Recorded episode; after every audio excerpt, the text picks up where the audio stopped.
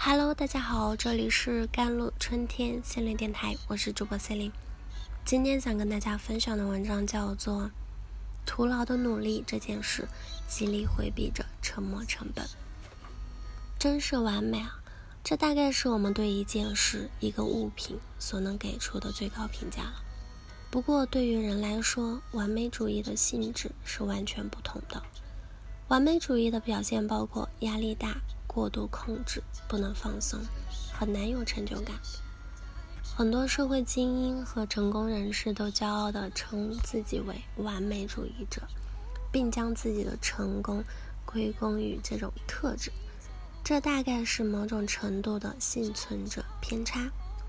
很多完美主义者其实并不是在追求完美，而是在尽力避免失败，在时刻遭受一种“我不够好”的。感觉折磨。实际上，相当一部分的完美主义者都不认为自己是完美主义者。这部分的隐藏的完美主义者可能会有以下八个特征：第一，你不会分享自己的想法，要一直等到他们足够成熟。当你觉得自己的想法还没有准备好之前，很抗拒去和别人做分享。在工作或学习的头脑风暴，或者是被要求。即兴发言的场合，会感觉到尴尬和恐惧。有时你羡慕那些临场反应快、可以坦然表达出自己感受的人，也尝试想变得更灵活一些。但是内心的不安全感还是让你很难做到这一点的。第二点就是过于依靠任务清单来规划生活。任务清单呢，就是计划进程啊，每日的任务啊。看起来是高效的组织技巧和工作技巧，确实有助于完成具体的任务。但是，把每天的时间精细切割到十五分钟甚至是十分钟的小区间，用计划把它们填满，可能就会造成过分的聚焦到这些具体任务上，无形中会忽略了一些对生活比较重要的方面啊。闲暇放松的时间呢？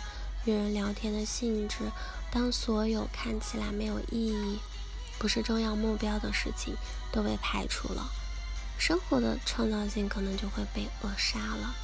另外，过于精细的清单会也会影响到我们的心理弹性，到遇到计划外的情况时，容易产生焦虑、挫败的感觉。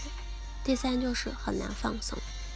想象一下，让你一个人单独待着，什么事也不做，也不玩手机，就这么静静坐着，你会有什么感觉呢？如果你是一个隐藏的完美主义者，这段时间可能就会非常难熬。你总是在加班，推迟休假，即使在假期的时间里，也满脑子想着工作的事。你经常感到疲惫、压力大，给自己安排一个接一个的任务。放松时间看起来像是浪费时间了。第四点就是，如果视野中出现了混乱的物品，就很难集中注意力。比如家里的床单皱了，桌子上的有面包屑啊，工作台上有堆积的文件啊，看到就受不了，非要把这一切东西都按照某种标准收拾整齐，才能够开始工作。第五点就是习惯性的拖延。从表面上来看，拖延好像是懒惰或者难以集中注意力的问题。不过，如果仔细去深究啊，拖延背后的动机呢，还有这样一种可能，就是你对于完成某个任务的标准或者是它的效果有着很高的期待，同时你也从过往的经验中得到了一种判断。这种理想的期待几乎是。不太可能做到的，即使付出了百分之百的艰难，很难努力，也不太可能达到。为了避免事实证明自己没有能力做到，只好一直拖延，或者是去做一些其他的事情来缓解这种焦虑感。第二的第六就是对于做决定这件事，要么太慢，要么太快。隐藏的完美主义呢，在做决定这件事上可能会出现两种情况：第一，就是选择困难，害怕做出不好、不完美的选择；第二，选择太快，对于自己的判断是否过于笃定了呢？第七，就是你难以放心的将任务交给别人。生活中的大部分事情，你宁愿亲力亲为、辛苦一些，也不愿意让别人帮助分担。这也许是因为别人做事情的方式和你习惯的方式不太一样的时候，你会感觉有点受不了，感觉事情会被搞砸，又或者是你感觉到别人不如自己在意某件事，因此不会坚持按照高标准去做。所以。为了确保事情能够顺利，必须的要亲力亲为才行。不过呢，这通常意味着更大的工作量、更长的工作时间，是不是有些累人呢？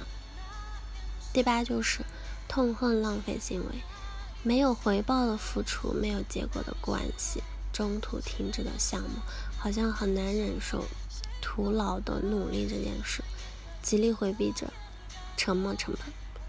这意味着，在一段糟糕的关系里，很可能也会一直这么硬撑下去。因为想到结束关系意味着白白浪费了感情和精力，会感觉很难接受。